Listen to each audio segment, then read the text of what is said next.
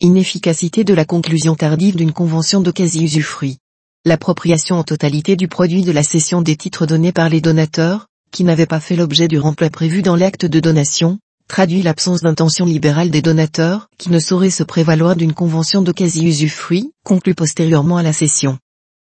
Des parents ont fait donation le 1er août 2008 à leur fille de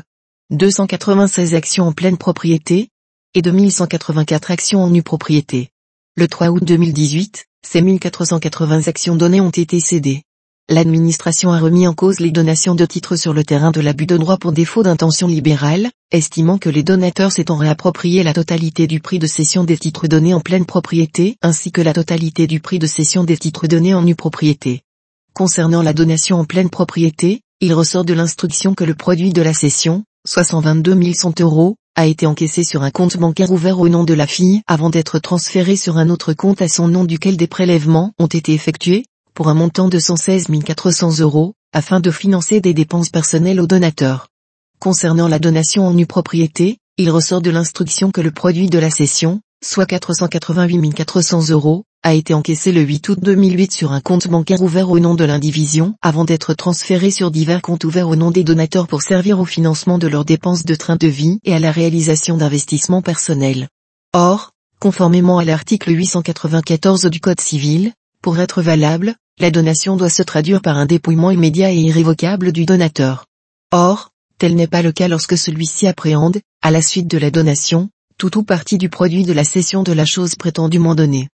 Pour justifier de leur intention libérale concernant les titres donnés en démembrement, les donateurs ont fait valoir qu'ils avaient conclu, le 10 août 2008, une convention de quasi-usufruit avec leur fille leur permettant de disposer du prix de cession des titres donnés, à charge pour eux de restituer, au terme de l'usufruit, une somme de même montant. Toutefois, cette clause de quasi-usufruit ayant été conclue postérieurement à la cession, les clauses de report de l'usufruit sur le prix de vente éventuel, comportant interdiction pour le nu propriétaire de demander le partage en pleine propriété du prix des titres, et de remploi du produit des aliénations dans tout bien dans l'acquisition, pour être décidé par les seuls usufruitiers afin de permettre le report des droits de ces derniers sur les biens nouvellement acquis contenus dans l'acte de donation, se sont trouvés figés à la date de la cession des titres sans possibilité d'être modifiés par la suite. Il en résulte que l'appropriation en totalité du produit de la cession des titres, qui n'avait pas fait l'objet d'un remploi, traduit l'absence d'intention libérale des donateurs. C'est donc à bon droit que l'administration fiscale a estimé que la donation présentait un caractère fictif. Par ailleurs, en l'absence de mise en œuvre de la convention de remploi, la plus-value de cession ne pouvait être imposée entre les mains de la donataire en sa qualité de nu propriétaire. Pour aller plus loin,